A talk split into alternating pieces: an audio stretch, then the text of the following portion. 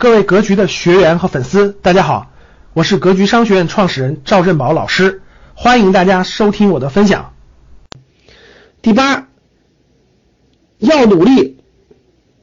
要努力成为别人的榜样，用你的行动帮助更多的人，要做一个有影响力的人，有使命感的人，坚信能够推动社会的前进。当你为他人创造了更美好的世界，你就为自己创造了更美好的世界。一定要是利他的人，千万不要做一个利己的人。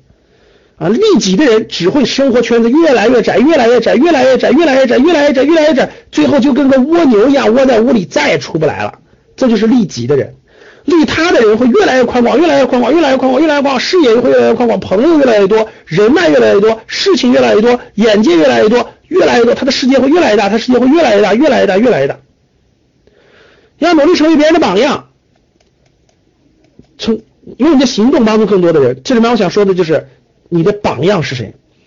我前两天的那个五号的那个公安课我讲了，你要有一个榜样啊，我我就分享我的榜样。我的榜样主要是两种人，第一种人是企业家。我觉得现在中国是太是太盛世，对吧？就比较就是和平年代，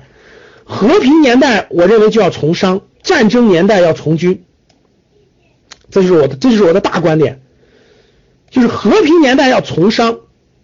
和平年代不应该干从军，也不应该从政，也不干做别的，就应该从商，这才对，才有大的未来。看看历史你就知道了。战争年代要从军，因为战争年代是出将性的年代，和平年代是出大商人的年代。所以我当年就没有去公务员了，被我家人痛恨好多年，是吧？我就选择了我自己的路，我就选择了自己路。我我觉得这种你可以从政啊，你可以去当公务员，你可以从军，你可以从教，你可以从医，你可以从很多很多的。但是我我我我大学毕业我就认真选了这条路了，我从商，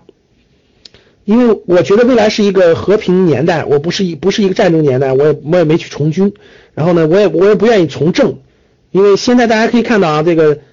这个当然啊，从政可以贪污腐败是吧？大家看到了这帮贪污腐败的这个几乎现在几乎每个星期都有跳楼的是吧？你去看去，每个星期都有都有官员跳楼的，五十多岁的官员每个星期都有跳楼的。我觉得不是什么好职业，我我我压根也没打算去，没打算去做一个贪官去，所以我我我当年有人问我为啥不当公务员，我说当公务员我的目的是什么？未来有一天，为我目的，我如果不是真不是想去帮助更多的人去了，我就是为了贪污去了。如果为了贪污做这件事情，那我从根上我就别去了，没必要，我就不去了。那个企业家，第二就是慈善，第二就是慈善，就是慈善慈善。慈善人士，公益慈善人士吧，啊，公益慈善人士，主要这两种。由于我在新东方工作过，所以就比较又后来慢慢慢慢又比较崇拜教育家了。教育家就是就是这个就是这三类这三类我比较比较那啥，所以呢这三类的人就是我比较榜样里头比较多的啊。这个慈善家就就别说，就企业家就那个肯定是很多了哈。但是做慈善的人不一定都是企业家。啊，比如说我我每次都跟你们说的，比如说邓飞，比如说那个免费午餐的邓飞，比如说我们你们每报一个人，我们就捐两二十块钱的那个孙春龙，我觉得他们都是公益慈善人士，我觉得很佩服他们，很佩服他，他们本身没有钱，但他们可以可以义无反顾的去做这个他们认为有使命感的事情，我觉得非常非常值得钦佩，就是一个人要做有使命感的人，要做使命感的人，像邓飞就免费午餐，孙春龙的关爱抗战老兵。我们现在，我们现在每每报一个学员就捐二十块钱，我都我们我都带你们捐了啊。那个我们今年给给关爱抗战老兵捐的钱已经快四四四四四万多还是五万块钱了，我们已经拿到了四个这个奖状了，就是每每次拿到，你看我们就我们刚刚又捐了一万七千块钱，就第四季度的我们已经捐完了，又捐了一万七千块钱，都是你们报名的，都是你们第四季度报名的，每人捐二十，全捐了，刚捐了一万七，过两天就拿到证书了，给你们朋友圈发朋友圈。然后那个，我觉得就是说使命感的人，你你要有使命感，你活的就有意义，活的就有意义。感谢大家的收听，本期就到这里。